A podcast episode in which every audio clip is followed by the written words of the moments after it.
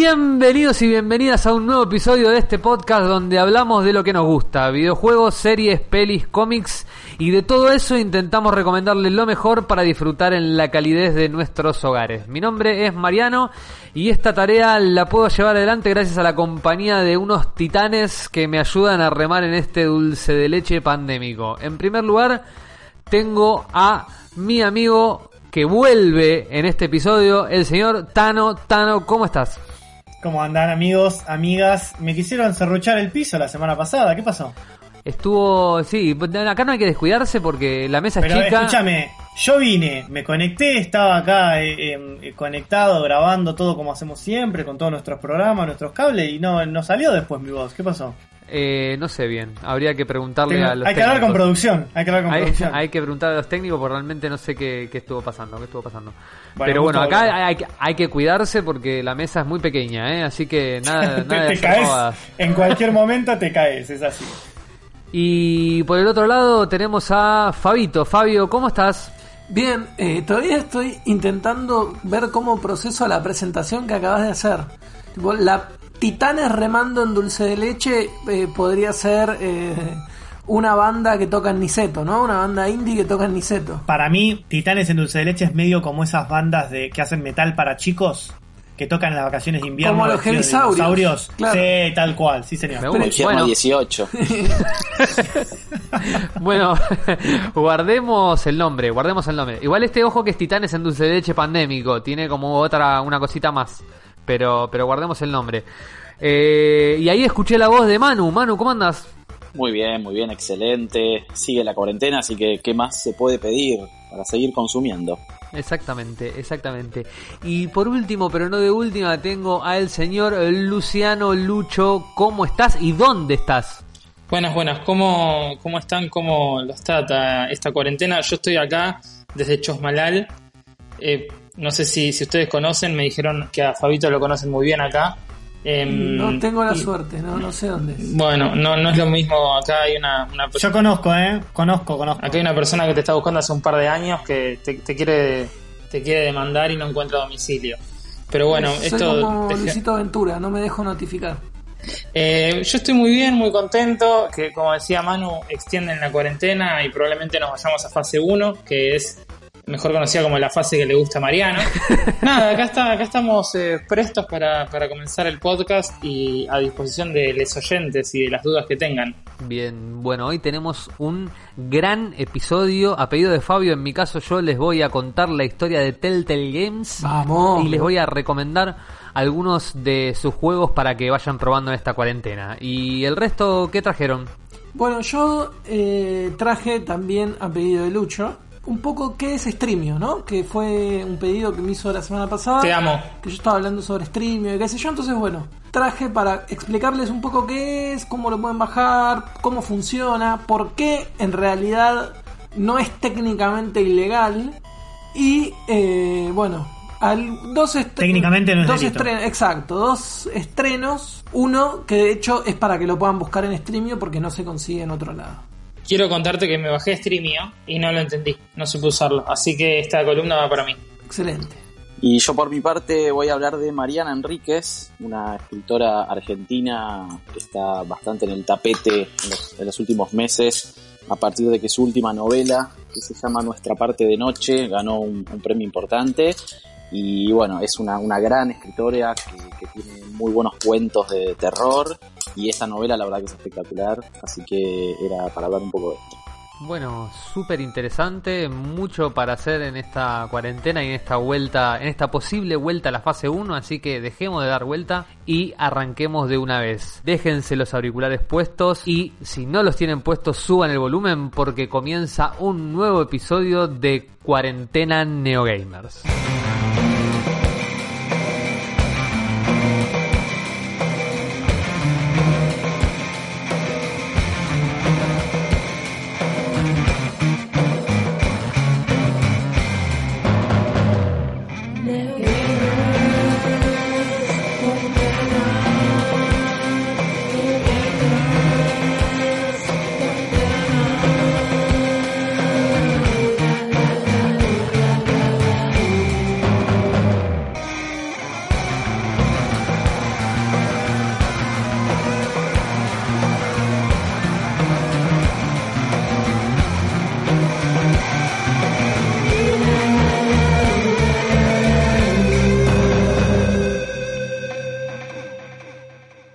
La verdad que yo, a mí me encanta la presentación, pero no voy a decir nada porque si Agustina no nos va a escuchar, yo realmente no quiero más agradecerle esta presentación. No sé qué piensan ustedes. No, yo se lo voy a agradecer igual porque soy mejor persona que vos. Bueno, A mí me encanta la, la, la cortina, la verdad, y gracias, muchas gracias Agustina por hacerla. me gusta que me dejen siempre bien parado, incluso en los momentos de rencor. Es que yo creo que ella lo escucha para, para verificar que estamos agradeciendo y que estamos reconociendo ese trabajo, pero no nos dice nada. Entonces yo hay que seguir agradeciendo. En tu caso, en tu lugar, seguiría agradeciendo. Ok, por las ¿voy a dudas. decir que el día que no agradezca ahí es donde me va a decir algo? Y sí, va a saltar ahí, sí. Puede ser, bueno, entonces le agradezco muchísimo esta gran, gran cortina que nos grabó y nos compuso eh, la señorita Agustina Lloret. Pero bueno, dejemos de agradecer esto porque yo quiero saber cómo funciona Streamio. Fabio, contame ya porque realmente me quedé muy manija en el episodio pasado y necesito saber. Bueno, eh, no sé si ustedes se acuerdan, hace más o menos, no quiero exagerar, pero 7, 8 años, una cosa así, que había salido una aplicación que en su momento era muy usada, que se llamaba Popcorn Time. No la he usado, pero la recuerdo y había, que creo que era de Cuevana, ¿no? Había salido como de Cuevana o una cosa así. Eh, Popcorn Time la desarrolló un muchacho que era argentino, que de hecho se hizo mucha plata después con Popcorn Time, pero es incluso precursora a lo que fue Netflix después, porque lo que hacía Popcorn Time era una aplicación mediante la cual vos te, descargabas eh, un- una película y en función de la conexión que vos tenías iba streameando, es decir, te lo iba reproduciendo en vivo mientras vos estabas descargando el archivo y nunca terminabas de descargar el, torrent. Bueno, por supuesto hubo un montón de quilombo de piratería y demás, Popcorn Time después se hizo de software libre, todavía existe, pero tenía algunos problemas para encontrar los subtítulos y cómo usarla, qué sé yo, y después vinieron las plataformas que fue un poco lo que estuvimos charlando las otras veces, ¿no? Hoy uno tiene Amazon, Netflix, Movie, podés tener eh, HBO Max, eh, Flow, en fin, Disney Plus ahora, digo, un montón de plataformas que, como le digo siempre, en algún momento se van a dar cuenta y vamos a inventar el cable de vuelta, ¿no? Vas a tener un servicio que te, que te permite tener un montón de plataformas todas juntas, que es básicamente el cable. Parecido a eso, ahora hay una nueva aplicación que incluso estaba muy usándose muchísimo durante la cuarentena, que es Streamio. ¿En qué consiste Streamio?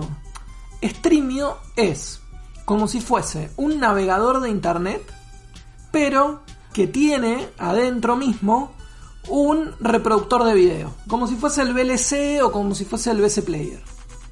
Entonces, lo que te permite Streamio, o lo que te da Streamio, es, mediante la aplicación, la posibilidad de centralizar todas las aplicaciones que vos usás, mediante plugins, como si fuesen los eh, add-ons o los plugins que vos le pones al Chrome.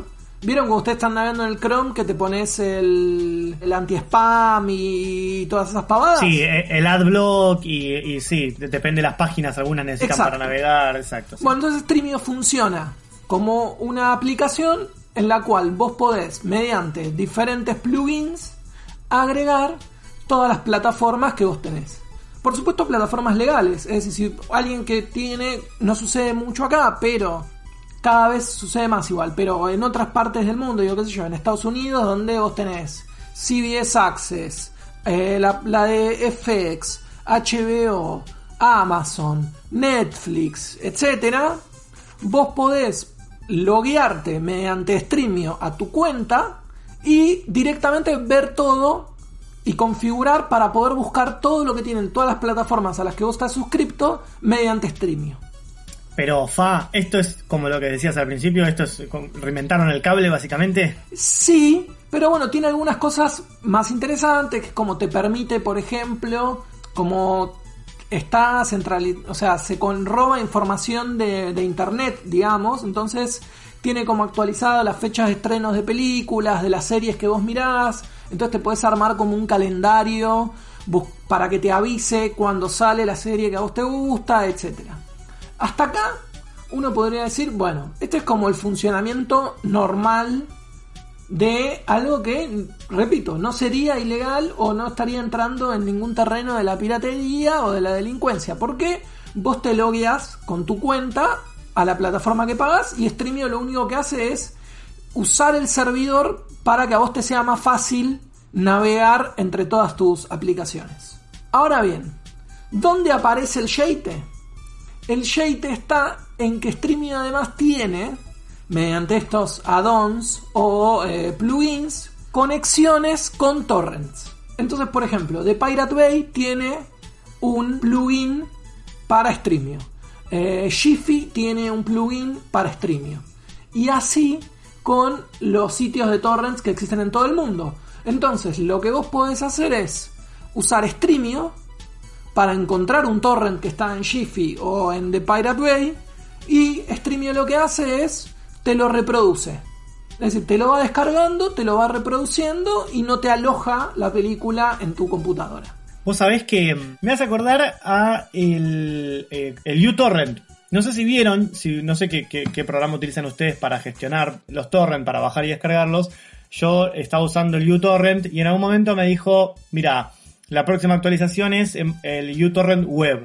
Así que solo lo vas a poder utilizar vía web. Y esa, eh, em, vamos a llamar, sí, página web, lo que te permite es eh, alojar ahí o descargar ahí los torrent y los podés empezar a reproducir antes de que se termine de descargar.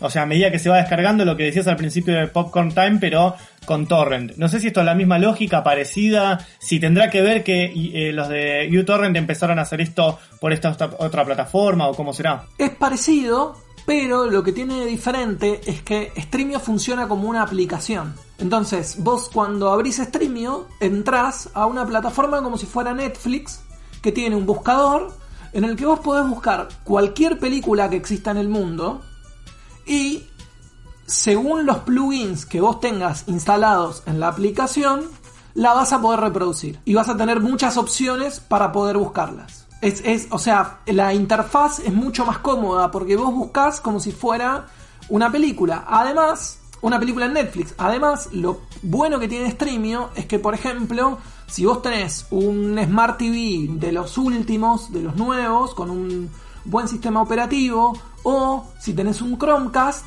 podés enviar de Streamio a la tele. E incluso Streamio tiene una versión para celulares.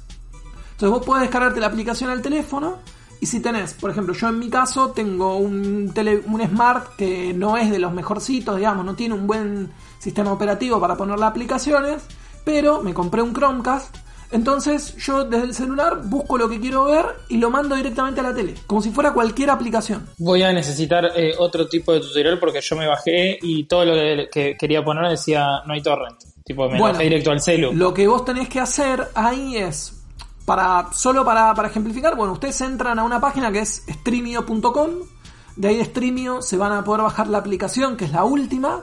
También si tienen celulares, Android o iOS, lo van a poder bajar del Apple Store o del Google Play. Se bajan la aplicación y lo que vos vas a tener que hacer es ir, hay una pestaña en Streamio que, que dice Add-ons. Y ahí donde dice Add-ons, uno tiene que instalarse muchos de esos plugins. Los principales son el uno que van a ver que se llama TBT, que es el de, Pirate Bay, otro que es de Jiffy, que es, es, eh, YTS, y uno que se llama Torrentio. Esos, son como los así los, los principales. Y una vez que ustedes tienen eso, van a ver que para poder eh, descargarlo, cuando abren la, la aplicación, arriba a la derecha hay como si fuese una piecita de rompecabezas. Y ahí, en esa piecita de rompecabezas, van a encontrar estos, lo que le llama la aplicación add-ons, que son plugins. Y se van a poder instalar el de Pirate Bay, el de Popcorn Time, el de Torrentio, esto que yo les comentaba. Y además, hay una parte que dice Official Add-ons, que es como plugins oficiales, en los que van a poder encontrar, por ejemplo, de YouTube, van a poder encontrar de Netflix, van a poder encontrar de HBO Go, van a poder encontrar de Amazon, etc. Entonces pueden, pueden usar Streamio como una central de sus aplicaciones y además van a poder encontrar y ver un montón de películas que no estén en esas aplicaciones. O si no pagan aplicaciones, van a poder encontrar las películas también mediante torrent. Te amo. El truco para poder eh, siempre saber si la película se va a poder descargar o no es que se tienen que fijar como sucedía siempre con el torrent, quién está descargando, quién está viendo esa película. Mientras más gente esté descargando ese torrent, cuando usan algún plugin de torrent, más fácil va a ser que lo puedan ver. Porque como funciona, digamos, el, torrent es de manera colaborativa. O sea, mientras más gente lo comparte, más se reparte el ancho de banda, entonces más gente lo puede descargar más rápido. Por ejemplo, ustedes, no sé, yo estaba acá viendo The Wire, entonces entro a ver el último capítulo y al lado de cada uno de los capítulos me dice, por ejemplo, que uno lo están viendo 60 personas, que otro lo están viendo 12, que otro lo están viendo 297. Bueno, yo tengo que elegir el que dice 297. ¿Por qué? Porque eso me asegura que según la velocidad de internet que yo tenga, si tengo una velocidad de internet más o menos normal, como para correr cualquier aplicación, lo voy a poder eh, streamear el capítulo. Ahora, Fa, Sí. los add-ons, ¿los puedes agregar directo al celu o los tenés que agregar a tu versión de escritorio? Le- si lo usás desde el celu, lo tenés que agregar al celu, si lo usás desde la compu, lo tenés que agregar a la compu, y si los usás desde los dos, los tenés que agregar a los dos. Ok. Digamos, el único punto negativo que tiene esto es que como no es un streaming directamente, no regula el ancho de banda. Entonces, si vos te vas quedando sin internet, no es que va regulando la calidad del video para asegurarte que se siga reproduciendo. E- eventualmente se va a cortar. Eso es así como lo único que no. que cuando usas los add-ons de torrent no puedes solucionar, digamos. Ahí yo lo que veo es que es fina la legalidad en, en este en esta discusión, me parece, ¿no? Digamos, me parece que es más una manera de zafar de que te enganchen que de ser legal, ¿no? Me la claro, es que en realidad, a ver, si vos te lo pones a pensar, ellos no alojan, ellos no tienen un servidor donde alojan el material, ellos no generan el plugin, sino que el plugin lo genera un tercer usuario para la plataforma y ellos lo que te permiten es que a vos como usuario vos tomes la decisión de instalar eso y de buscar de dentro de lo que te ofrece eso. Hay que replicar esto en el mercado de la falopa. Depende qué, lo que es legal sí, otras cosas son más complicadas, Lucho. No, no, Si hablamos de marihuana puede ser. Ya es así el mercado, Lucho. Ve- Venía a apuntar Bueno, eso. claro, los clubes, están los famosos clubes de cultivo, ¿no? Este es una. Ya lo estoy bajando, ¿eh? Es, más bien yo diría que es un hermoso espacio de encuentro donde lo ilegal y lo ilegal pueden darse la mano sin discriminación. No, y además lo que tienen es eso, es que ellos no alojan ni siquiera un link. ¿Se acuerdan que en su momento uno de los problemas más grandes, una de las discusiones que había más grande con Taringa, es que si bien Taringa no alojaba material, pero tenía publicados los links y, digamos, de alguna manera permitía que se alojen en su servidor esos links de descarga. Acá, Streamio ni siquiera hace eso. Entonces, de alguna manera ellos lo que dicen es, mira, yo soy un reproductor de video y un reproductor de internet. Vos después lo que, lo que buscás, lo buscás. Después lo que hagan los usuarios es lo que hagan los usuarios. Es una buena defensa, yo creo que puede llegar a tener problemas para el usuario, digamos, ¿no? El usuario que lo consume es, es, es problemático, pero Sí, bueno, nada, sí. Depende cómo son las regulaciones en todos lados. Generalmente, el problema que suele haber en estos casos con la piratería no tiene tanto que ver con la reproducción, sino con alojar material. O sea, generalmente no persiguen al que descarga la película, sino que al que persiguen es al que la pone a disposición, digamos, al que pone el servidor para que esté eh, a disposición. Mira, es para otra columna, pero lo voy a traer la semana que viene. Hay un documental excelente sobre eh, los nórdicos que crearon The Pirate Bay. Que me acuerdo, no me, me parece que eran suecos. Un documental increíble. Lo voy a volver a ver y lo voy a traer para comentar la semana que viene porque justamente habla de esto, del fino límite entre la legalidad y la ilegalidad y, y demás. Y le pusieron de Pirate Bay, o sea, el fino límite. Es hermoso. Se lo pasan por. Eh, así que, bueno, nada, tienen Streamio y yo les recomiendo, les aprovecho para decirles que, por ejemplo, en Streamio van a poder encontrar una película que no está en ningún sistema de streaming eh, local y que no se puede conseguir en ningún lado y que solo se estrenó VOD, que es The King of Staten Island, que es la última película de Judd Apatow. Judd Apatow, director de Virgen a los 40, Funny People, Knock It Up. Para mí es uno de los mejores comediantes de Estados Unidos o directores de comedia de Estados Unidos. Y hace esta película donde el protagonista es un muchacho que se llama Pete Davidson, que es, eh, o Davidson, no sé cómo se pronunciará bien, que es una de las caras jóvenes de Saturday Night Live y hace un humor bastante border, pero siempre cae bien parado, está como en el fino límite. Una cosa te quería preguntar ahí, eh, tema subtítulos. Eh, ¿La aplicación es, es compañera con eso? O sea, ¿te, es te muy acompaña? compañera con los subtítulos. Busca un montón de subtítulos como si fuese el BS Player. De hecho, es muy buena tu pregunta, como dirían en la facultad, porque algo que yo me había olvidado de mencionar es que el diferencial que trajo Streamio con relación a Popcorn Time es que tiene un muy buen sistema para los subtítulos. Te da opciones por si un subtítulo está desfasado y la verdad es que es muy difícil que no puedas ver una película bien. Me parece que esa fue la clave, ¿no? Que la comodidad de los servicios de streaming fue lo que fue desplazando a la, a la piratería. El- la parafernalia de buscar el subtítulo específico para la versión específica que necesitabas de ese capítulo específico era una tarea inabarcable para cualquiera que quiera sentarse cinco minutos adelante de la tele a ver algo y y los programas como estos fueron tratando de simplificar un poco y en eso obviamente tener Netflix era muchísimo más simple porque era hacer clic en la película que querías ver y la veías con el subtítulo, con el lenguaje, con todo a, disposición. Me parece que si la aplicación hace eso con contenido que no está disponible en, en el resto de las plataformas, me parece que puede, puede tener una ventajita ahí en algunos mercados eh, no tan legales, pero bueno, es, es, es importante como una característica para su uso. Así que Fa, la verdad, interesante.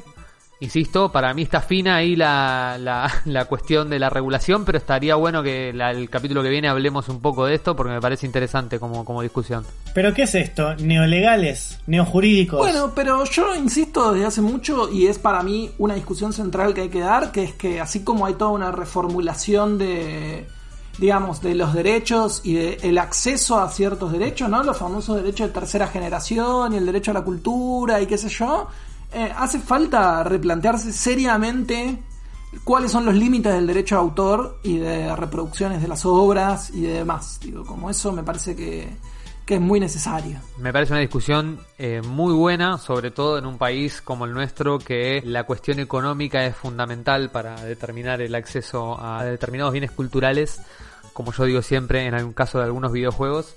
Y lo cierto es que, bueno, durante los últimos 20 años la piratería fue cruzando el acceso a los videojuegos en general de nuestra generación y de muchísimas generaciones de argentinos y que quizás si hubiéramos tenido un control muy estricto en ese sentido, muchas personas no hubieran podido acceder a casi ningún juego si nos guiamos en los costos internacionales que tienen.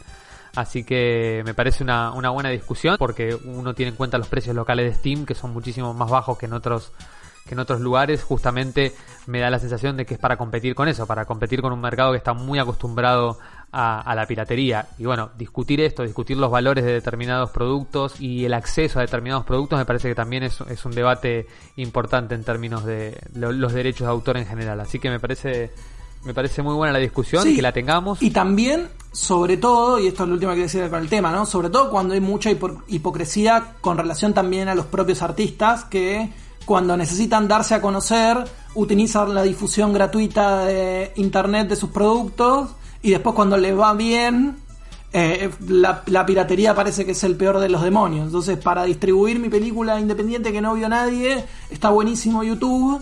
Ahora, después, cuando hice una en la que hay plata arriba, ya no quiero que la vea nadie y que paguen toda la entrada. Bueno, exactamente. Toda esta discusión me parece muy interesante. Si querés podemos eh, dejarlo para una columna específica en los próximos episodios. Pero bueno, muy interesante la aplicación. Sobre todo, digo, su funcionalidad en términos de agrupar las plataformas que se utilizan todas juntas en un solo buscador, etcétera, eso está bastante bueno.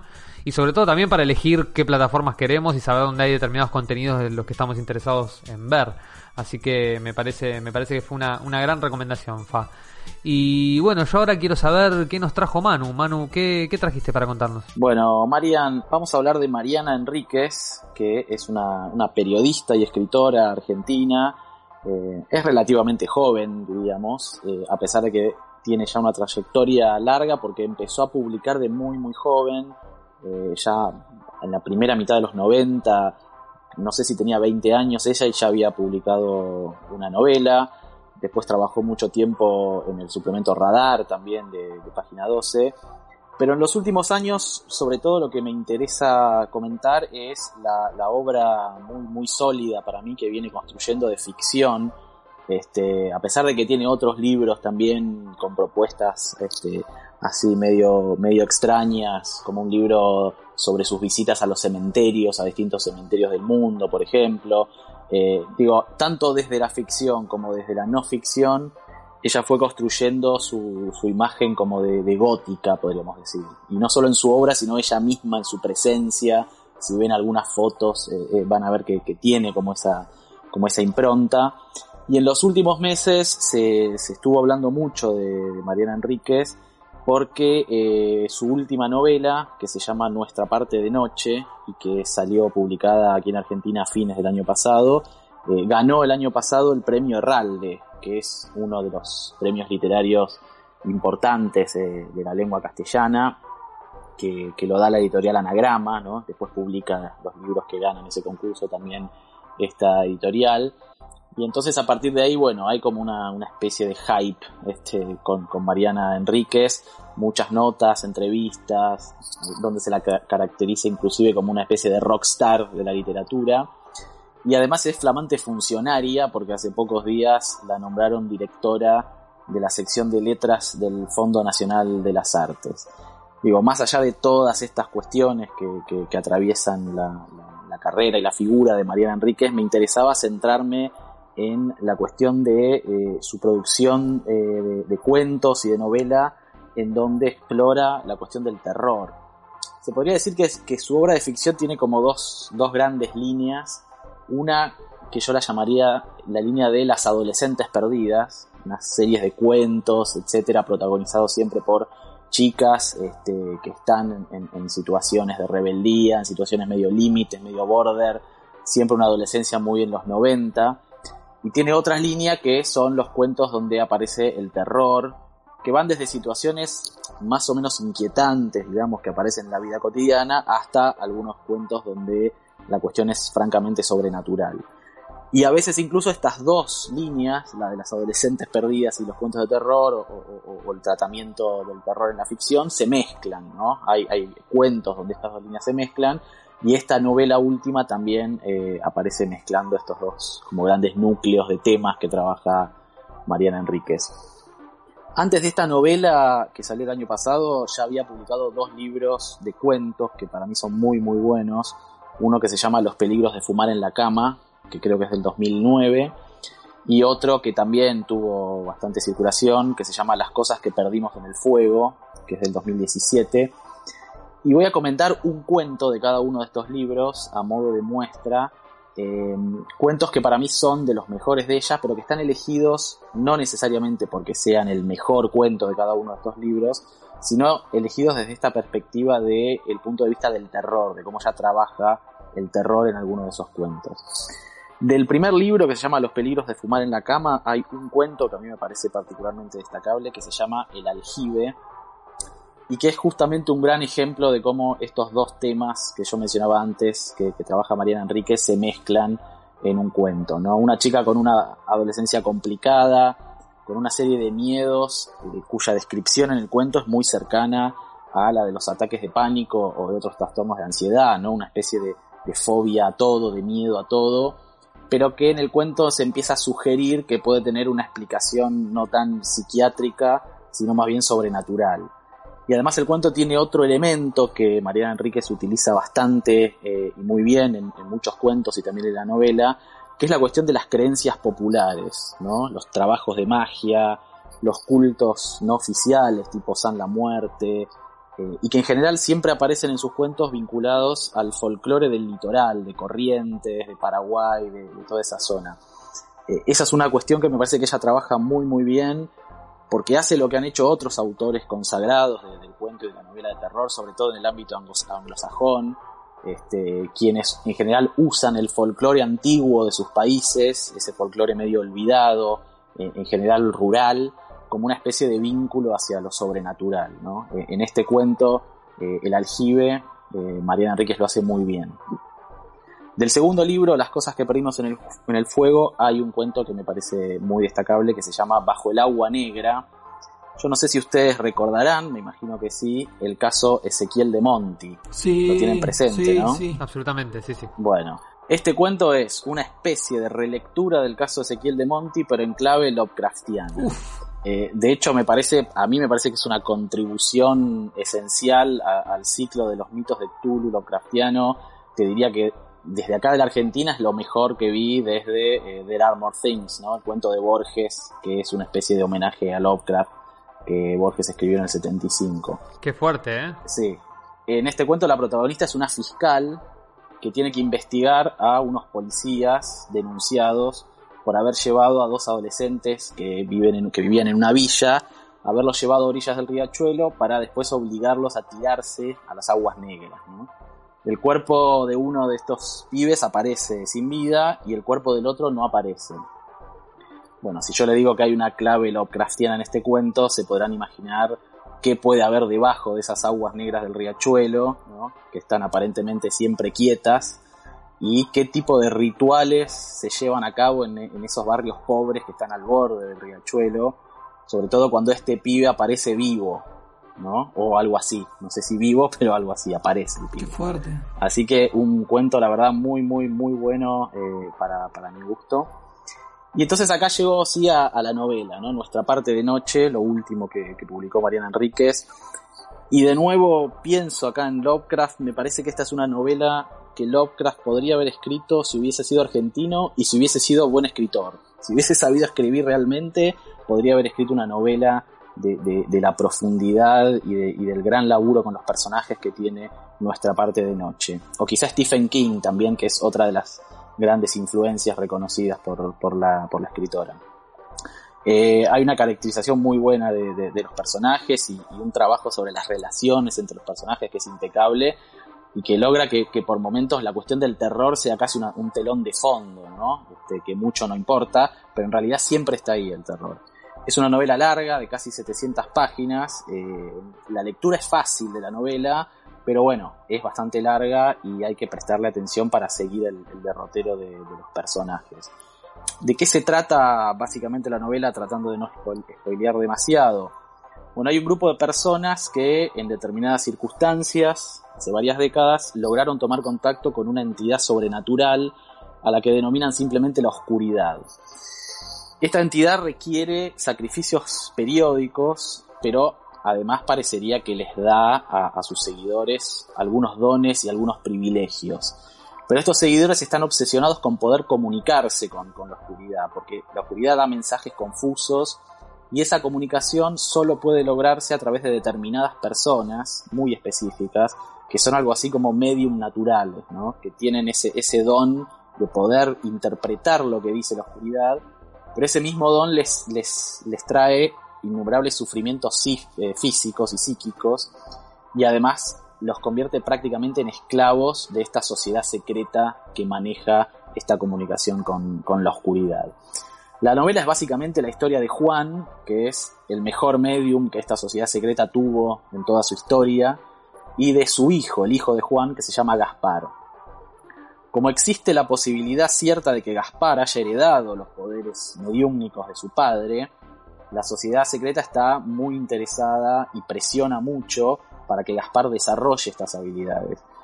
Pero Juan, el padre, sabe el costo que esto tiene, como decía antes, en, en términos del sufrimiento físico y psíquico y también en términos de la relación de esclavitud que esto implica, y entonces está dispuesto a todo, a hacer de todo para esconder a Gaspar. La relación entre el padre y el hijo es el eje de toda la novela y está muy, muy bien construida, porque debajo de ese gesto, de esa especie de gesto amoroso supremo de- del padre, que lo que quiere es evitar que su hijo sea explotado y pase por todo lo que sufrió, en realidad hay muchísimas situaciones muy violentas, de mucho maltrato, porque Juan es una persona violenta, que vive plagado de dolores y que no duda incluso en herir a su hijo si piensa que con eso puede lograr su objetivo de escamoteárselo a esta sociedad secreta. La novela atraviesa un periodo de tiempo bastante largo y eso le sirve a, la autora para, para meterse en las épocas que se interesa, se, nota que a ella le interesa eh, describir, ¿no? Aparece, por ejemplo, el Swinging London, London de los años 60 y 70. Hay todo un capítulo que, que transcurre en la niñez de Gaspar con sus amigos, que para mí es brillante, es una especie de Stranger Things en Parque Chacabuco, que es Hermoso. maravillosa. Después está la parte de la adolescencia también de Gaspar con las drogas y, y pansexualidades varias en La Plata también en los años 90. Y siempre cada tanto está el regreso a Corrientes, a las orillas del Paraná, que es donde está, diríamos, el centro del poder de esta sociedad secreta. Lo que trabaja ella en general es un terror no, no efectista, digamos, ¿no? Aunque las descripciones de los rituales y, de otras situaciones donde aparece lo sobrenatural son, son buenísimas. También cómo va narrando la degradación de las personas que van dejando todo a cambio de un poco de acceso a ese, a ese poder, a esa relación con, con la oscuridad. Pero como decía antes, el trabajo fundamental está en que los personajes están tan bien trabajados que nos terminan importando muchísimo y eso es lo que es para mí la principal fuente de que sea una lectura tan, tan adictiva. Bueno, es una novela, la verdad, brillante, que como decía antes, es exigente desde la extensión, pero no desde la lectura en sí misma, no es una, una novela difícil de, de leer.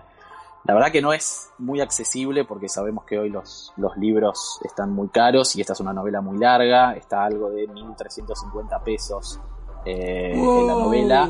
Sí está bastante más barato, hoy me fijé, el ebook que se consigue por algo de 580 pesos en Baja Libros y en algunas otras este, de estas plataformas. Pero la edición debe, bueno, ser es- linda, ¿no? Debe para valer esa plata, me imagino. Es una edición de anagrama, Claro. o sea, está, Está bien, bien. No, no es una edición trucha, pero no es un libro de tapadura tampoco, Claro. digamos, ¿no? Eh, no, no, los libros están carísimos y este es un libro de casi 700 páginas. Ah, larguito. Pero bueno, el el ebook puede ser una opción que sale la mitad, ¿no? Igual estamos hablando de que un juego triple A eh, bueno hoy se paga, digo, salió de Last of Us 2 en este esta semana y son 60 dólares sale el juego acá en Argentina en la tienda de PlayStation Argentina, digo. Si estamos Sí. dispuestos a pagar por una aventura de un juego 60 dólares, que estamos hablando de cuánto es 4.500 pesos, 4.600 pesos, que dura 24 horas, ponele 26 horas como mucho de duración, un buen libro también lo vale. Entiendo que la, Sí, que, que la encuadernación y todo no, no, no Sí. garpe tanto, pero si es un buen contenido, digo, eh, Y en contado con liqui deben ser 10 dólares más o menos. por eso digo, tampoco, o sea, est- estamos con unos valores bastante trastocados en general para este tipo de cuestiones. Es, no es lo más barato en términos de libros, pero tampoco Sí. es tan caro en términos de otros productos de entretenimiento. No, y es tiempo, bastante tiempo invertido en entretenimiento, ¿no? En ese sentido. Este, No, 700 Por ahí no páginas está, está más que más que bien. Me lo, me lo Sí. vendiste mucho y yo tenía muchas ganas de leer eh, las cosas que perdimos en el fuego, porque fue un libro que en su momento se como que se recomendó mucho cuando salió, anduvo muy bien. Me acuerdo que te bombardeaban de publicidad, todo y mucha gente lo estaba leyendo. Y, y eso, me había quedado con esa idea de que era de que, de que estaban de que los cuentos eran muy buenos. Es muy bueno, es muy bueno el libro Las cosas que perdimos en el fuego. Y si pueden eh, este, hacer esta inversión de tiempo, la novela la verdad que es espectacular. A mí me la revendiste, de verdad. La verdad que yo compré como loco. La verdad que sí, eh, coincido con Fa que mm, eh, los dos libros tuvieron como un hype así muy fuerte. Me acuerdo de, de las cosas que perdimos en el fuego, que lo tenía ahí anotadito y nunca lo leí. Y con este me pasa lo mismo, tengo una listita yo de, de ahí de mis pendientes. Em, tuvo muchísimo hype em, nuestra parte de noche este último tiempo y lo tengo ahí anotado y digo, bueno, viste, tengo otras lecturas pendientes, pero la verdad que después de la descripción de Manu, mañana voy a ver cómo lo consigo porque me, me dejaste muy manija, tengo ganas de, Sí, de yo también. con el libro. Estoy en la misma, Genial. así que Bueno, gracias Manu, realmente muy zarpado, muy zarpado todo. Y yo, si estamos hablando de terror, a mí ya la descripción que hacías me daba bastante terror, pero que se me mueva la mesa como se me está moviendo en este momento, me parece que indica no solo terror, sino que desde las catacumbas está volviendo después de un episodio de ausencia el señor Iti el Hermoso. ¿Cómo estás, Iti? Bueno, y ahora vemos si está Iti el Hermoso. Ahí está, pasa que soy una jubilada. No encontraba, no encontraba el botoncito del micrófono. Estaba tipo, dijiste, ahora, viene Iti el hermoso, y me puse re contento y dije, ah, voy a ponerlo acá. Y entré al chat, salí del chat, salí de la aplicación, entré a la aplicación. O sea, fui a lugares a donde ningún hombre valiente iría y el microfonito estaba acá muy a mano. ¿Cómo están todos? ¿Todo bien? Muy, Muy bien. bien, Muy bien, extraña- muy bien. te extrañamos Muy bien. mucho, Iti, el capítulo pasado. Sí, me quedé sin mi dosis de videos. Sí. Tuve unas semanas complicadas, tuve unas semanas complicadas con internet. De hecho, ahora estoy con los datos del celu porque la internet se fue, porque vive clavándome puñales por la espalda la empresa Fiverr del personal Cablevisión. Pero bueno, no quiero hacer de esto eh, un pequeño momento de, de- de diván porque, porque no los quiero aburrir. Pero la verdad que les pondría una bomba y los haría volar en mil pedazos.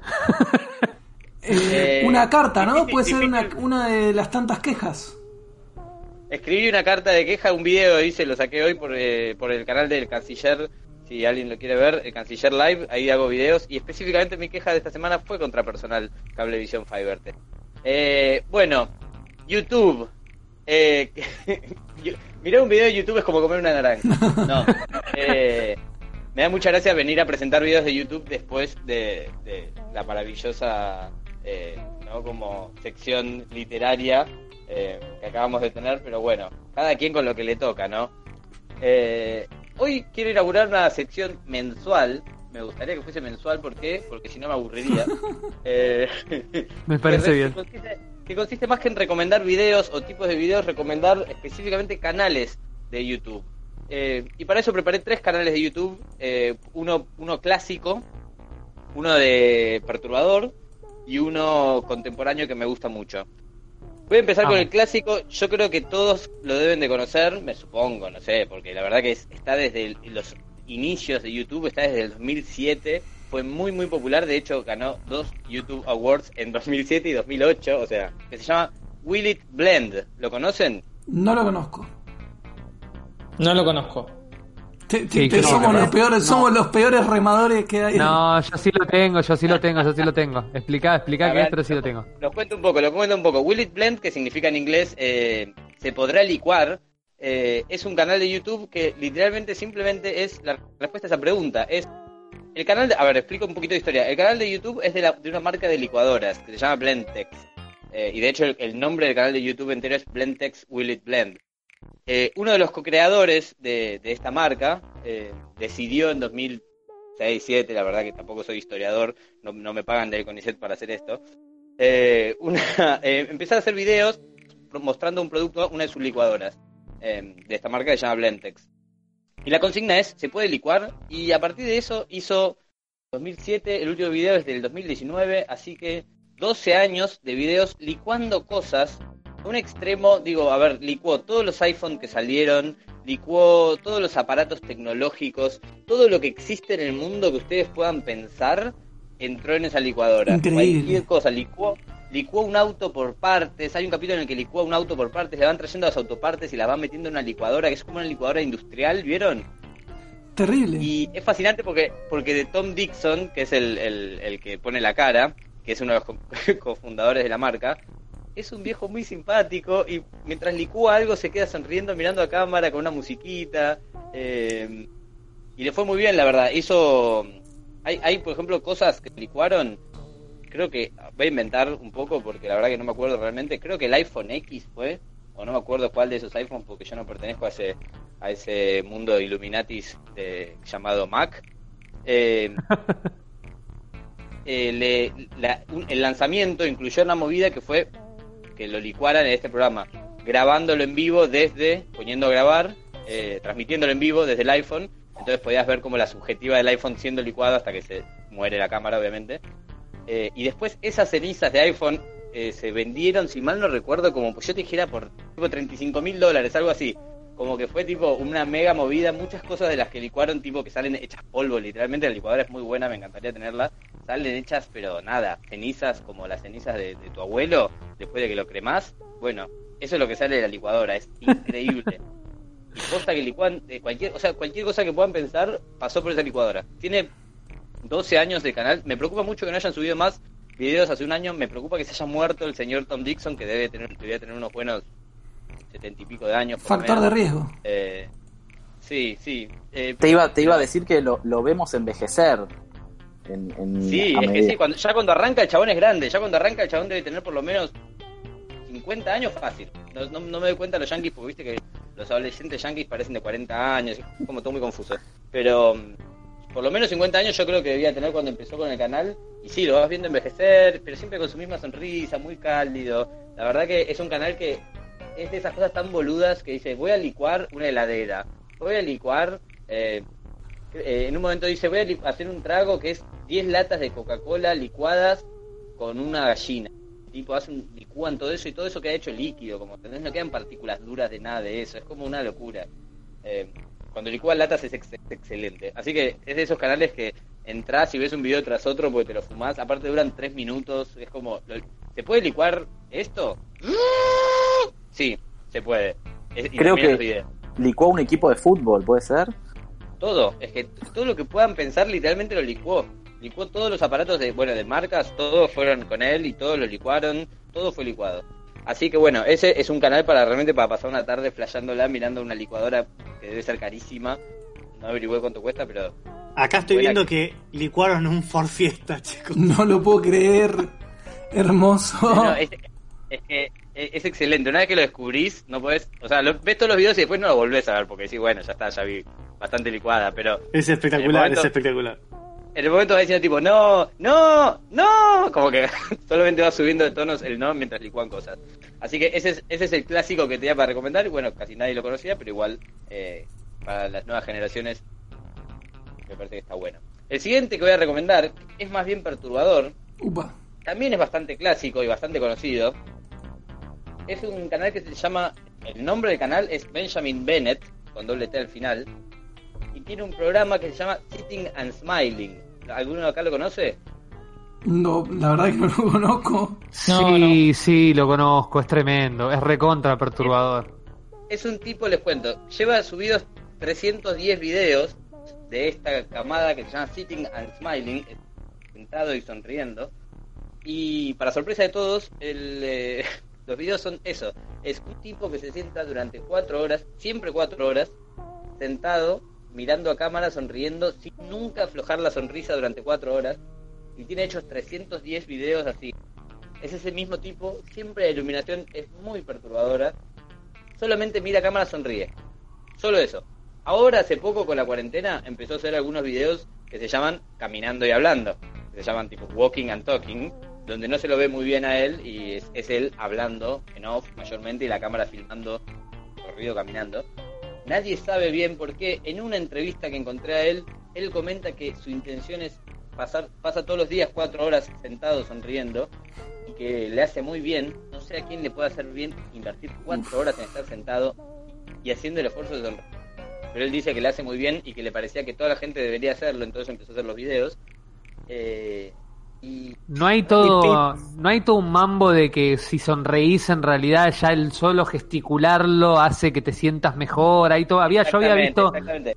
Es de esa filosofía de que si sonreís, eh, si vos pones una sonrisa en tu cara, la vida te va a poner una sonrisa en, en- en tu camino. Tiene, Eh, Bueno, tiene creo que- creo que la onda 267 mil suscriptores este muchacho. Sí, sí, es impresionante la cantidad de videos aparte que tiene. Yo creo que la idea de, sonreír era eh, cuando tenés algún estímulo y es a propósito, ¿no? Cuando te sentás solo en un rincón. Es, es muy perturbador esto. Pero aparte, eh, les voy a contar algunas anécdotas. Obviamente, el tipo siempre se sienta cuatro horas frente a la cámara. Entonces, en 310 videos le han pasado cosas como, por ejemplo, hay un video en el que se está meando y el tipo se mea. En vez de levantarse y cortar el video, vos ves cómo moja el pantalón y empieza a caer meo. no, Decí- no decinos cuál es, decinos cuál es. No, es un número no sé cuánto. es no sé No, tipo, va Eh, por el 310. Va por el 310. Hay un video en el que le entraron a robar al chabón mientras está filmando el video.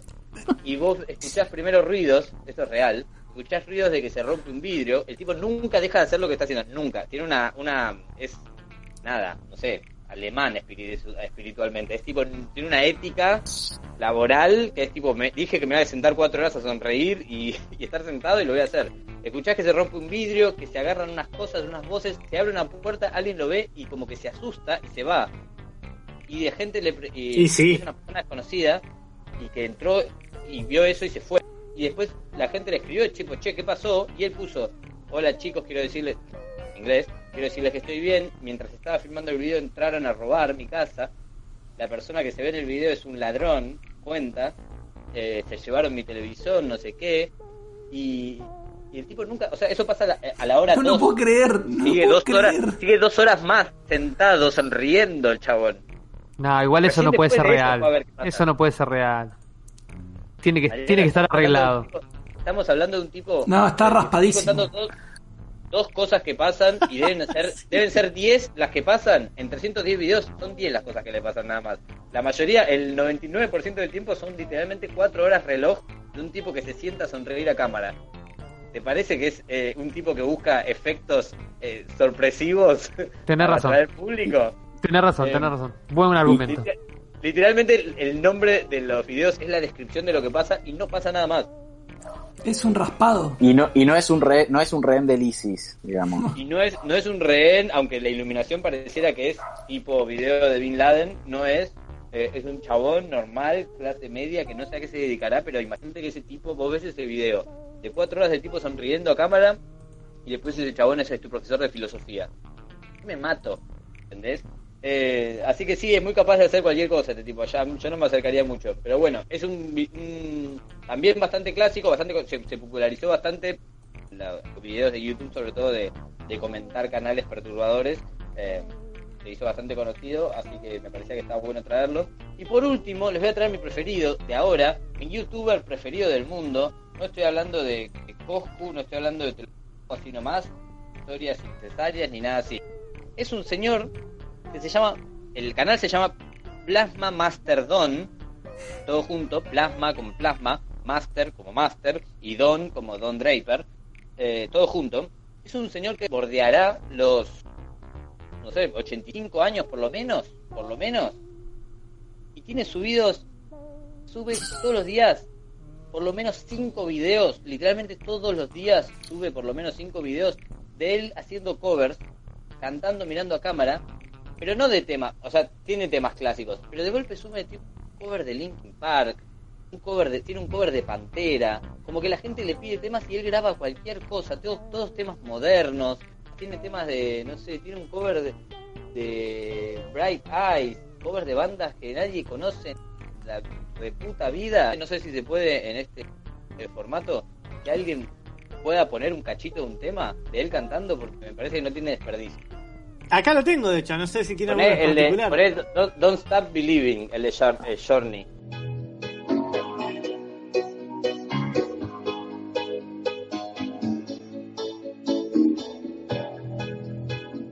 Just a small town girl living in a lonely world. She took the midnight train going anywhere. Es como el Alejo débil de ellos, digamos. Este es un adulto mayor explotado por su nieto.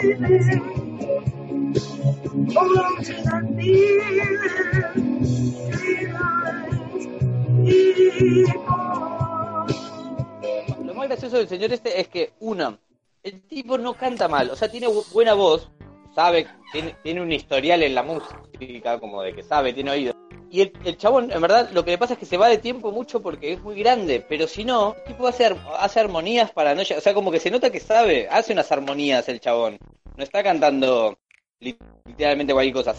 Se co- corre mucho el ritmo. A mí, y de golpe, pero de golpe, para esto voy. Yo no me río de él. Me parece muy tierno, número uno. Muy, muy tierno. Y número dos, de golpe tiene canciones.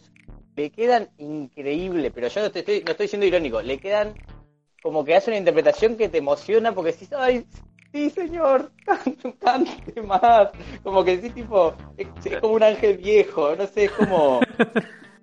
Como que de golpe da- dan la nota con algunos temas que le quedan perfectos de ritmo, de tono, todo, y decís, ay, viejito lindo, cántame para siempre, como que es muy tierno. Y literalmente yo escucho todos sus, sus videos, sube 5 por día, más o menos, así que siempre hay un momento del día en el que estoy escuchando, escuchándolo, eh, y nada, me parece la cosa más tierna de, digo, entre tantos pendejos que se hacen canales de YouTube, no tienen nada para decir, es un viejo que quiere cantar, que le gusta cantar y que la gente le dice, che, me cantas este tema y el viejo lo canta, así que me parece una cosa hermosa, esas cosas tiernas de internet, o al menos a mí me parecen muy tiernas eh, y agradables. Así que, bueno, esa fue mi última recomenda- recomendación, Plasma Masterdon.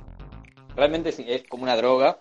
O sea, empezás obviamente consumiendo irónicamente su, su canal, pero eventualmente te genera una empatía que decís, ay, abuelito mío, te amo.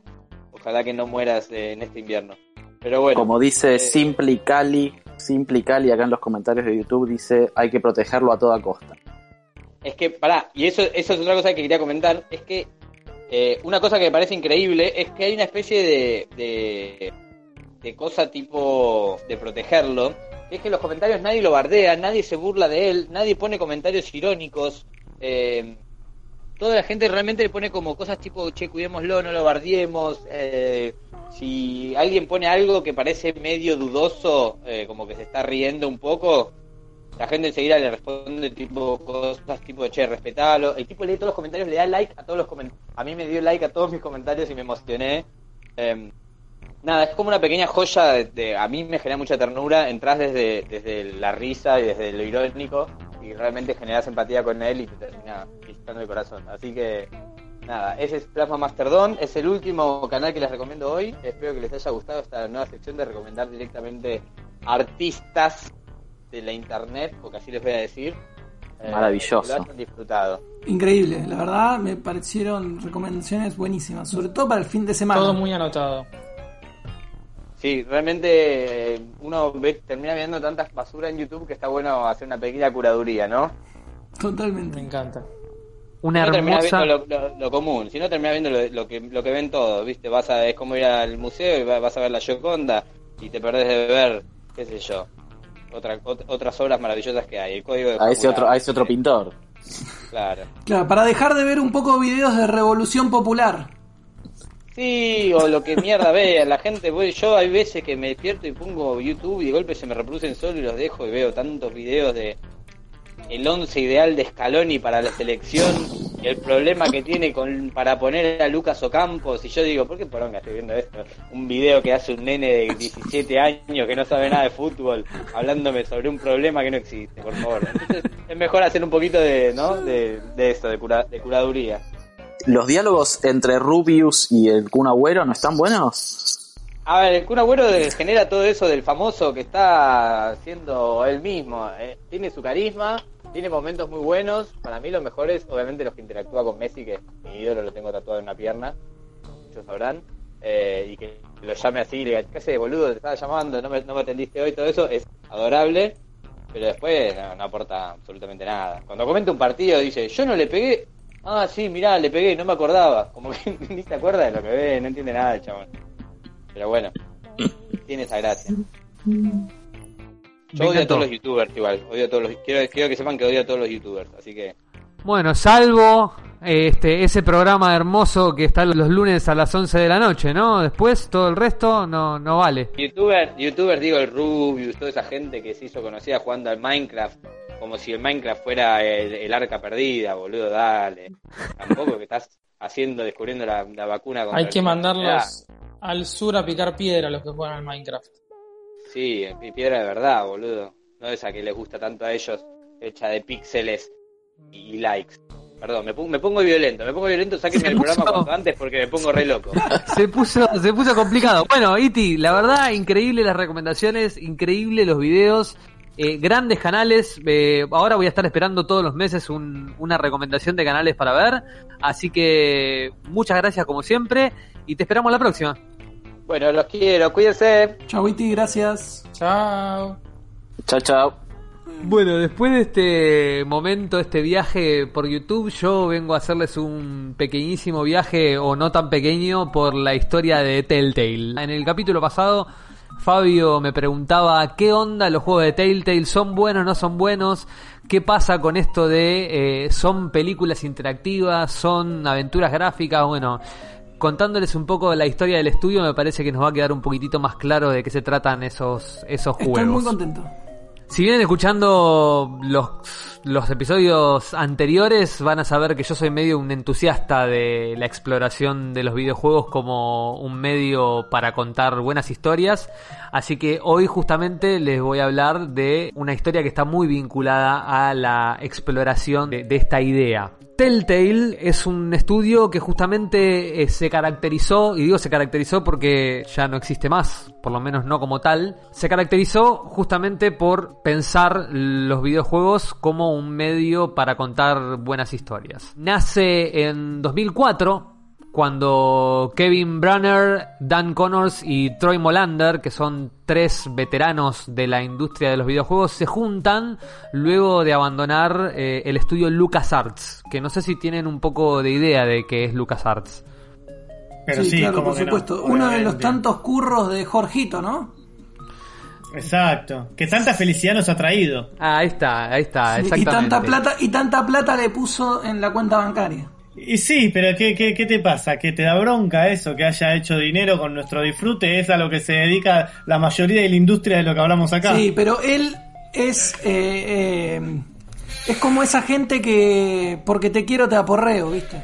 No, usted, usted se tiene que arrepentir. no, no, te da un poquito, te da un poquito, pero por un poquito que te da después te hace mierda. No. Bueno, eh, puede ser. No, no profundicemos ahí. Podríamos hacer quizás, quizás un episodio eh, especial, ¿no? De, de No Gamer sobre Star Wars y sus eh, colaterales. ¿Qué les parece? Yo pienso lo mismo de George Lucas que del Indio Solari.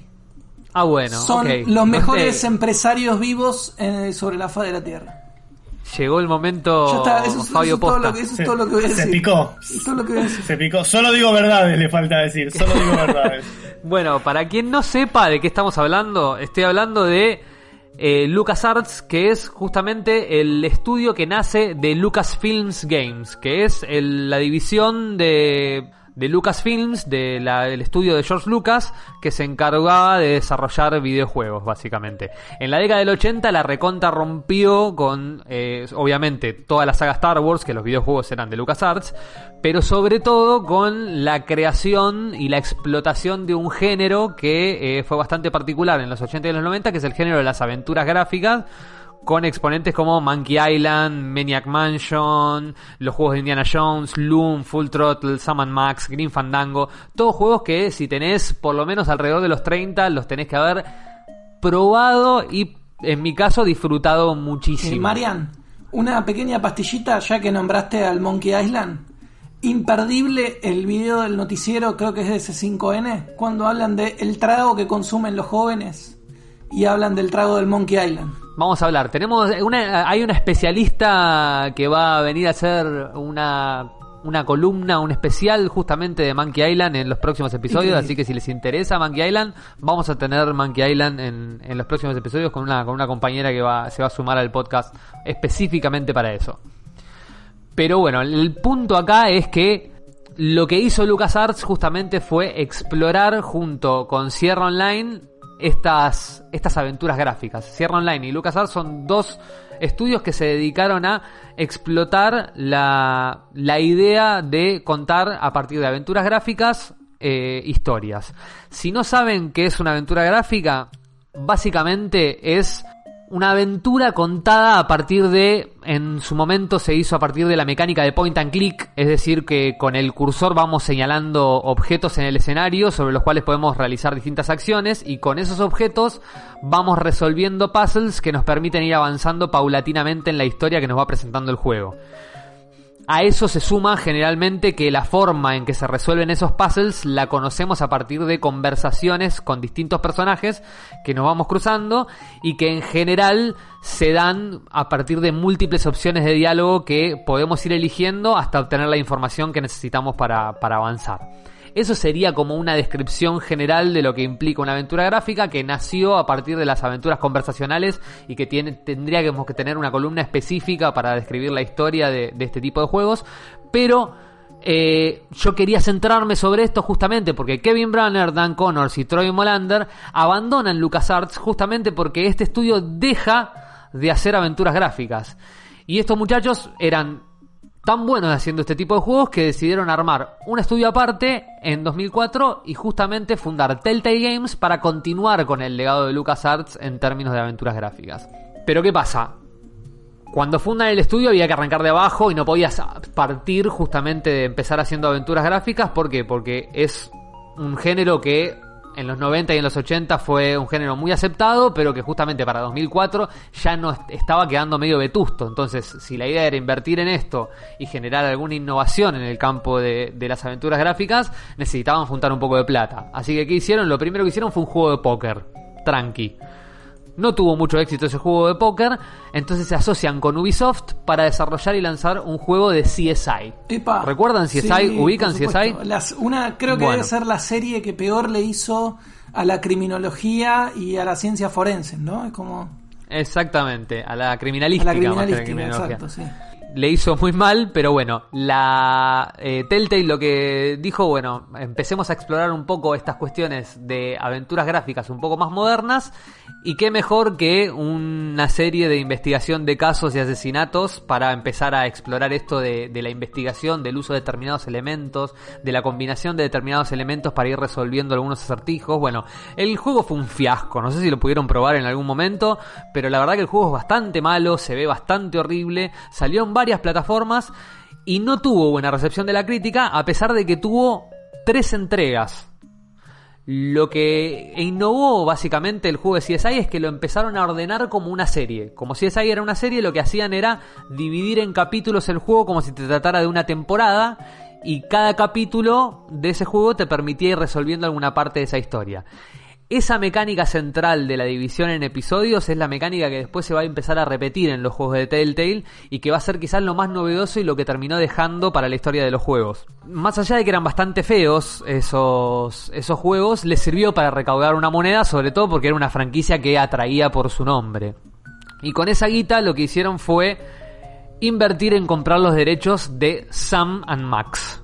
No sé si recuerdan el juego Sam and Max, pero es una saga de juegos que está basada en el cómic de Steve Parcell, el de, no sé si lo ubican a Steve Parcell, pero es el de las locas aventuras y desventuras de Ed Grimley. Uy, y no, que básicamente... No me suena para nada, che. Eh, no se te, no, no lo tienen, no lo tienen. Bueno, por ahí a mí se me cayó una sota, este, a mí, porque es una serie de dibujos animados bastante Sí, vieja. Grimley, sí, sí, Grimley era, era tremenda, sí, sí. Exactamente, bueno, eh, Steve Parcell es el creador de, de- de ese- de esa saga y en este caso es un cómic que básicamente es una sátira de policial negro protagonizada por un perro detective de gabardina azul y su compañero, un conejo medio sacado, medio carnicero que van resolviendo distintos crímenes. La verdad que el primer juego salió justamente como una aventura gráfica de LucasArts y es un gran juego, está eh, animado, o sea, se ve como un dibujo animado, es de los primeros juegos que empezaron a incorporar estas técnicas de animación a la vez que lo combinaban con la aventura gráfica, no tenía voces grabadas todavía, pero fue realmente un juego que en su momento gráficamente movió muchísimo en el ambiente. El juego este es de 1993, el primero, pero lo que hicieron fue retomar la idea del primer juego y lanzar una secuela que terminó siendo bastante bien recibida por la crítica a pesar de que incorporó como gráficos 3D, ya no era una cosa animada en términos de videojuegos. Esta mecánica de los episodios la incorporaron a la nueva aventura de Sam Max, pero ahora no solo para dividir la manera en que se contaba la historia, sino también para cómo se lanzaba el juego. El juego se empezó a lanzar episódicamente, es decir, tenías un episodio mensual, y vos jugabas el episodio y cuando lo terminabas tenías que esperar al episodio siguiente para saber cómo continuaba la historia. Eso lo que permitía justamente era la redistribución de los costos de producción y sobre todo utilizar las ganancias de los primeros episodios para empezar a financiar los episodios subsiguientes. Esa dinámica igual después complicaría bastante la financia del estudio. Pero lo cierto es que con Sam Max sacaron tres temporadas que se pueden conseguir en Steam y se pueden jugar y la verdad que son bastante buenas si te gustan las aventuras gráficas y si te gusta el género, la verdad que las recomiendo bastante. Esas tres eh, temporadas le permitieron juntar más dinero y jugársela.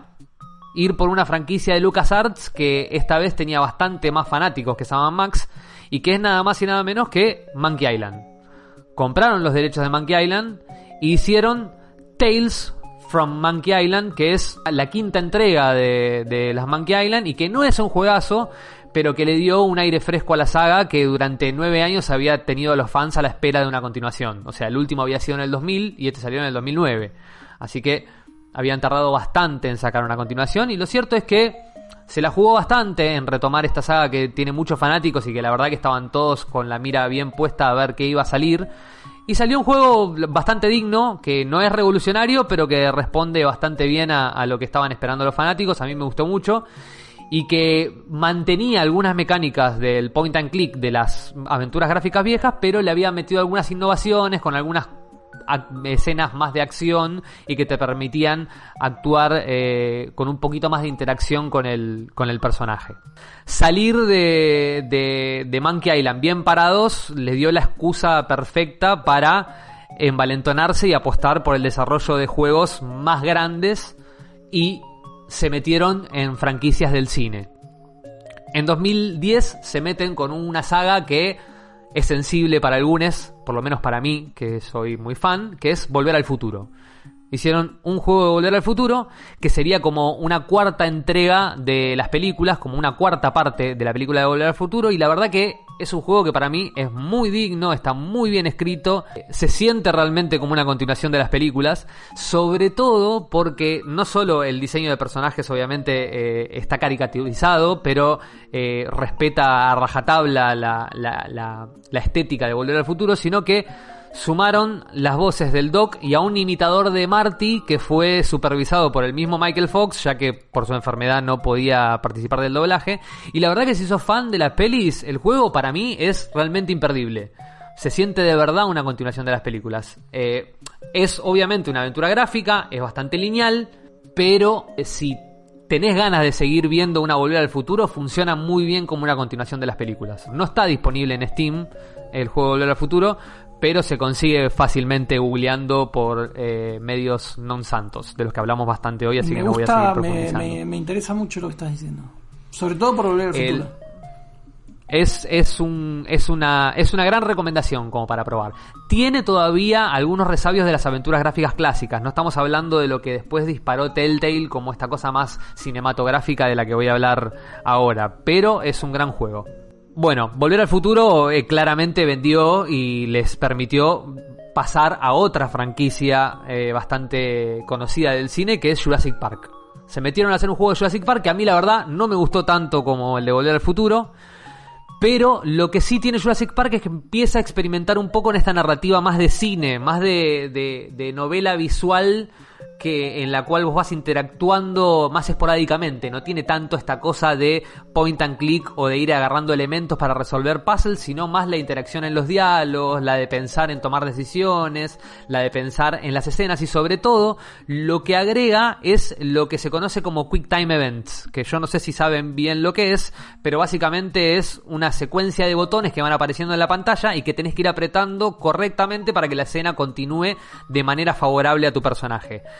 En general son secuencias de acción que si apretás mal o si no apretás la- lo, que, lo que te va mostrando la pantalla eh, con un tiempo determinado, algo en la secuencia de acción sale mal y tu personaje o muere o no termina haciendo lo que vos pretendías que haga.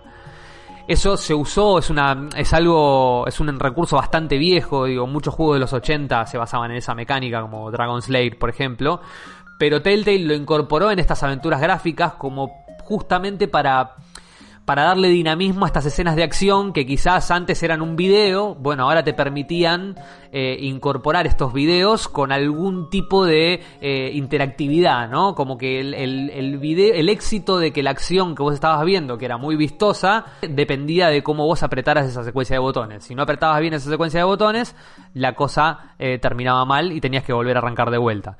Entonces eso le empezó a dar un toque cinematográfico a las aventuras que, lo empezaron a explotar muy bien y que como recurso funcionaba mm, de manera espectacular para mi gusto. Todas estas incorporaciones que se empiezan a hacer las aventuras gráficas son incorporadas justamente por nuestros amigos Sean Bannerman y Jay Rodkin, que son los que después se van de Telltale y fundan Camposanto para hacer Firewatch, que yo les había dicho el episodio pasado. Bueno, Bannerman y Rodkin pelean a muerte con eh, los eh, CEOs y los eh, dirigentes de, de Telltale para empezar a incorporar novedades a estas aventuras gráficas y que sean un poco más asequibles para públicos más jóvenes y no tan treintañeros como nosotros que nos encantan las aventuras point and click. Entonces le agregaban, le intentaban agregar dinamismo a esta cosa de point and click y esa lucha la terminan ganando en el primer juego de The Walking Dead. Telltale, después de los éxitos de Volver al Futuro y de Jurassic Park, compra los derechos de The Walking Dead, que para 2011 estaba rompiéndola en la segunda temporada, y en 2012 sacan su propia serie de The Walking Dead, que de hecho le llaman The Walking Dead de Telltale Series, es como la, la serie de Telltale de The Walking Que Dead. va por otro lado, ¿no? De la. de la Exactamente. Es una historia aparte que tiene algunos cruces con la historia del cómic y algunos cruces con la historia de la serie, por algunos personajes que aparecen, etcétera, pero la historia es una historia absolutamente independiente de, de ambas obras, o sea, no tiene nada que ver con la con la peli- con la serie y nada que ver con el cómic, sino que cuenta una historia particular, muy, eh, muy específica, diseñada por Telltale para contarse en, este, en esta serie y que la verdad que en su momento, en 2012, la rompió. En el momento que salió The Walking Dead de Telltale Series, la primera temporada, porque después hay varias temporadas más, Telltale ganó múltiples premios a Juego del Año porque realmente era una historia que te compenetraba en los personajes. Explotó al máximo la fórmula que habían explorado en Jurassic Park y lo terminó convirtiendo casi en una novela interactiva a partir de la cual vamos moviendo nuestro personaje e interactuando con escenas a partir de la selección de diálogos y de acciones donde además se agrega ahora el tiempo para decidir o hacer las cosas. Tenés como un cronómetro, que una barrita que se va achicando y que si no tomas la decisión a tiempo, el juego decide por vos o directamente el personaje no hace ninguna acción. Y eso termina teniendo consecuencias en lo que sucede en la historia. La verdad que para mí lo fuerte de esta primera temporada de Walking Dead, además de las mecánicas novedosas, que eran novedosas hasta, hasta el momento, esto que yo les digo, de la selección de los diálogos, del tiempo para decidir, de los Quick Time Events, eh, lo fuerte para mí era el guion, la historia, o sea, la profundidad de la relación de los personajes y de las decisiones que te hace tomar, te hacen sentir realmente que estás viviendo esa situación de zombies horrible y angustiante. Es un juego que les recomiendo probar, está accesible casi en todas las plataformas. Está en Xbox 360, en Xbox One, en PlayStation 4, PlayStation 3, en PC, está disponible en Steam, hay una versión remasterizada en Steam, está para Android, está para iOS, o sea, lo pueden jugar desde el celular. La primera temporada es súper accesible, es una gran historia y yo sé que lo van a disfrutar. Excelente. ¿Qué pasó? Se llenó de guita con esta primera temporada y en- entendió que Banama y Rodkin tenían razón, pero estos dos muchachos no querían quedarse con la fórmula ganadora de Walking Dead, querían seguir explorando y mejorando esa fórmula, pero los directivos de Telltale dijeron, ya tengo la gallina del huevo de oro, no voy a andar experimentando, me quedo con lo que tengo, entonces Banama y Rodkin se van, no están de acuerdo con esta medida de Telltale, y previo a irse, desarrollan otro juego que para mí también es un juegazo y que con la misma fórmula de The Walking Dead, sin ninguna variación les voy a decir, adaptan el cómic Fables de Vértigo de DC. No sé si lo tienen. Sí, lo conozco. Bueno, lanzan The Wolf Among Us, que es básicamente una historia donde el lobo de Caperucita Roja es un detective que intenta descubrir al responsable de un asesinato. Es una comunidad muero, de fábulas.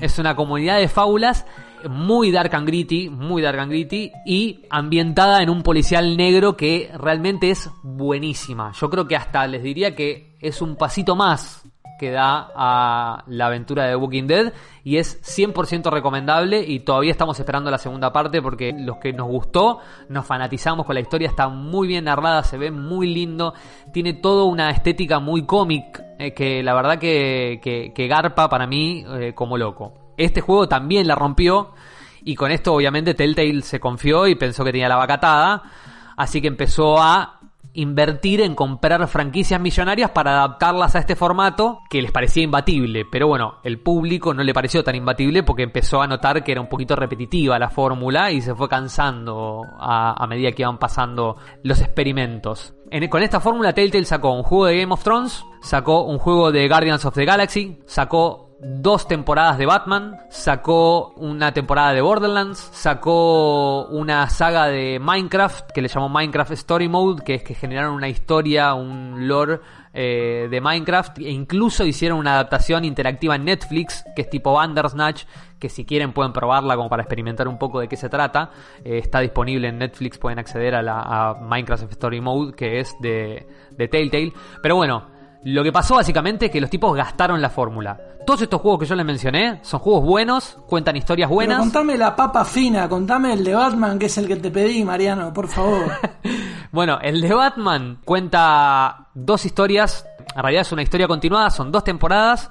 Cuenta una historia alternativa a- que no toma ninguno de los cómics, donde no quiero spoilear, pero hay algunas revelaciones respecto a la historia de origen de Batman que son bastante distintas a las que nosotros conocemos y que es interesante explorar como, como un universo paralelo de Batman. Para mí son grandes juegos todos, como les digo, las historias son buenas. El de Batman tiene algunos problemas técnicos, a veces tiene algunos tironeos, ahora sacaron algunas actualizaciones y, y se ve un poco mejor porque justamente en el de Batman exploraron un motor nuevo para innovar un poquito porque venían gastando ya el motor viejo del de Walking Dead, lo habían usado para The Wolf Among Us, lo habían usado para el de Game of Thrones, lo habían usado para el de Borderlands y ya se notaba un poco vetusto, entonces innovaron con un motor nuevo que lo aplicaron en el de Batman y tiene algunos problemas técnicos que pega algunos saltos, etcétera, pero la fórmula sigue siendo la misma, es la fórmula de toma de decisiones, la fórmula de los Quick Time Events, que como les digo, no está mal para contar las historias porque es entretenido verlas y las historias realmente son buenas, las dos temporadas de Batman son buenas, pero el problema que tienen es que se sienten repetitivos. Como juegos tienen la deficiencia de sentirse Y repetitivos. porque además no tenés esto de que no tenés muchas opciones, o sea, tenés opciones, pero todo te lleva más o menos al mismo lugar. Sí, creo que el que mejor exploró eso fue el de The Walking Dead. Con el avance de las temporadas, cuanto más avanzabas y más se dividían los finales, porque hay varios finales alternativos, más se separaban las posibilidades para dónde iba la historia. Pero el de Batman es cierto que es bastante más lineal que el resto de las aventuras. Con todo esto, en 2018, cuando estaba por lanzarse la última temporada de Walking Dead que cerraba el hilo argumental general de esa historia, Telltale despide a 250 empleados sin indemnización ni previo aviso y declara la Ah, quiebra. hermoso. Eh, a, a lo Latam. los dejó a, los dejó a todos en la calle. No pidió una TP, nada. No, y generó algo bastante loco e inédito en la industria, que es que una desaprobación general de, de- esta actitud de Telltale, al punto que, en general, los fanáticos, viste, cuando cierran un estudio piden, bueno, cerrame, cerrame el juego, quiero, quiero ver cómo termina esta historia. Bueno, acá fue como, no cierres el juego, garpale a los empleados, no seas chanta, o sea, si tenés que dejar el juego por la mitad, déjalo por la mitad, pero garpale a los empleados porque terminaron todos en la calle, hubo una gran movida, incluso hubo una movida tan grande que los otros estudios empezaron a recontratar a, a esos, a esos empleados que habían quedado, quedado en la calle. Yo haría un Telltale bajo control obrero. Así de, una. Mira, eh, no sucedió. Viste que los Estados Unidos están un poco, no están tan, a- tan acostumbrados a ese tipo de, de cuestiones. Me, me imagino, sí, claro. Este, y no, no, no garpó, no. Telltale que, eh, quebró definitivamente.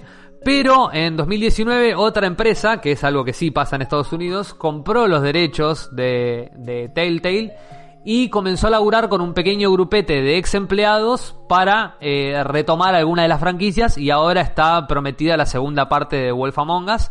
Y a su vez, en el momento en que cerró, se despidieron a estos 250 empleados y las distintas empresas empezaron a, recontratar o a contratar a los que habían quedado de patitas en la calle, eh, otra empresa compró los, los derechos de la última entrega de Walking Dead y financió finalmente que termine la, quinta temporada y que tengamos un cierre de la historia general, que la verdad que en líneas generales está bien, está bueno, eh, están buenas las cinco temporadas de Walking Dead, yo creo que la primera es la más recomendable y la mejor, pero el recorrido que hace la historia está bueno, te, te compenetras con el personaje principal. No lo quiero mencionar porque si no jugaron el primero, eh, les voy a develar eh, una trama muy importante del primer juego y no quiero develárselos, así que se los recomiendo mucho. Jueguen el primero, vivan el primero y una vez que vivan el primero me dirán si quieren continuar o no quieren continuar con el resto de las temporadas. Yo la verdad que los juegos los recomiendo mucho, eh, me parece que son juegos